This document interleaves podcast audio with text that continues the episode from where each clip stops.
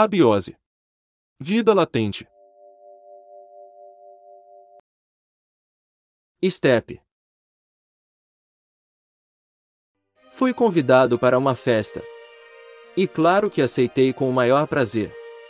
Afinal era despedida de solteiro do meu brother. Saí de casa apressado, entrei no carro, e quando fui dar ré para tirar o carro da garagem, sinto algo meio estranho. Segurando um pouco e balançando. Desci para olhar o que estava acontecendo com a caranga, e percebo que um dos pneus traseiros estava um pouco murcho.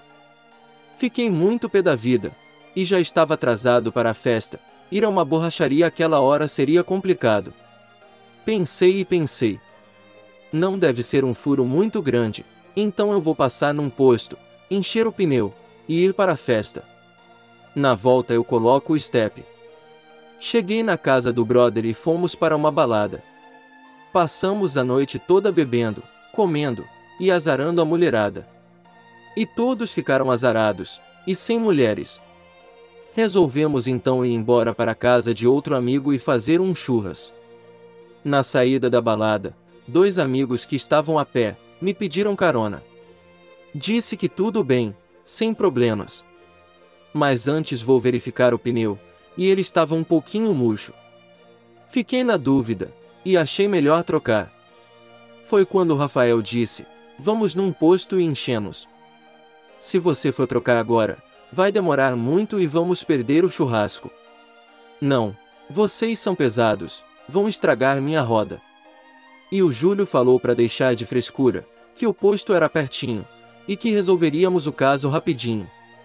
Meio contrariado eu fiz o que me falaram. Entramos no carro e fomos na direção da casa do brother, que ficava a uns 25 quilômetros de distância. Peguei a rodovia, e sempre atento para o primeiro posto de gasolina que aparecesse. Suava frio e estava com o cu na mão. Só pensando, coitadinha da minha roda de liga leve. Espero que suporte um pouquinho mais. Foi quando veio uma luz, e um posto de gasolina logo à direita. Parei o carro, e perguntei para o frentista onde ficava o aparelho de calibrar os pneus.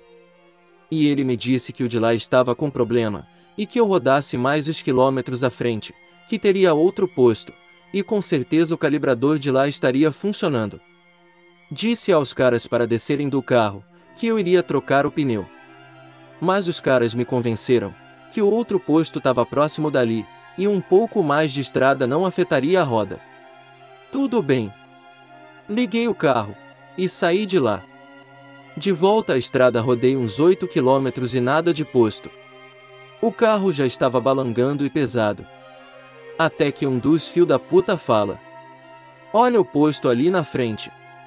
Pensei, ufa, até que enfim. Mas para minha sorte que já estava boa, o caralho do posto estava fechado. Só com as luzes acesas. Estacionei, e mandei os caras descerem. Fui no porta-malas e peguei o step, a chave de rodas, e o macaco. Olhei para os dois cornos e nenhum se prontificou a me ajudar. O puto do Rafael foi fumar a sua maconha afastado dali, e o bosta do Júlio falou: Eu não sei mexer em nada de carro. Nunca tive um. Caralho, estava eu bem arranjado com esses dois amigos da onça.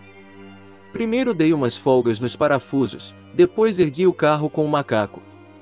Sentei no chão para trocar o pneu, suei bastante, e consegui enfim consertar tudo. Coloquei o pneu furado no porta-malas, me limpei com uma flanela, e tudo pronto para a viagem. Quando liguei o carro, os dois miserentos abriram a porta e entraram. Olhei para eles e disse: Aqui não. Tratem de pegar um táxi, ou um Uber, ou carona, se vira. Amigos como vocês eu não quero nunca mais. Os dois desceram me xingando e falando pelos cotovelos. Não quis nem saber. Rumo para casa, perdi o churrasco, mas me livrei dos carniças. Até quando fui dormir fiquei pensando nos caras, tive até dó de ter deixado eles no posto. Um pouquinho de remorso. Só um pouquinho.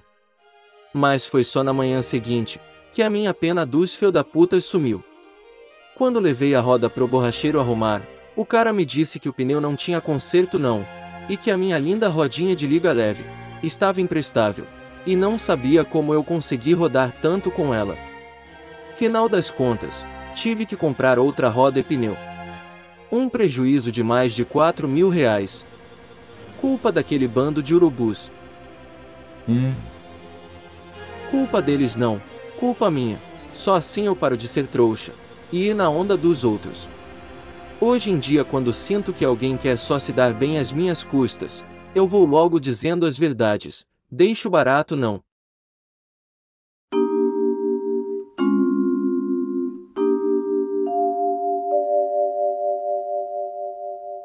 Todos os direitos reservados para JB Studio.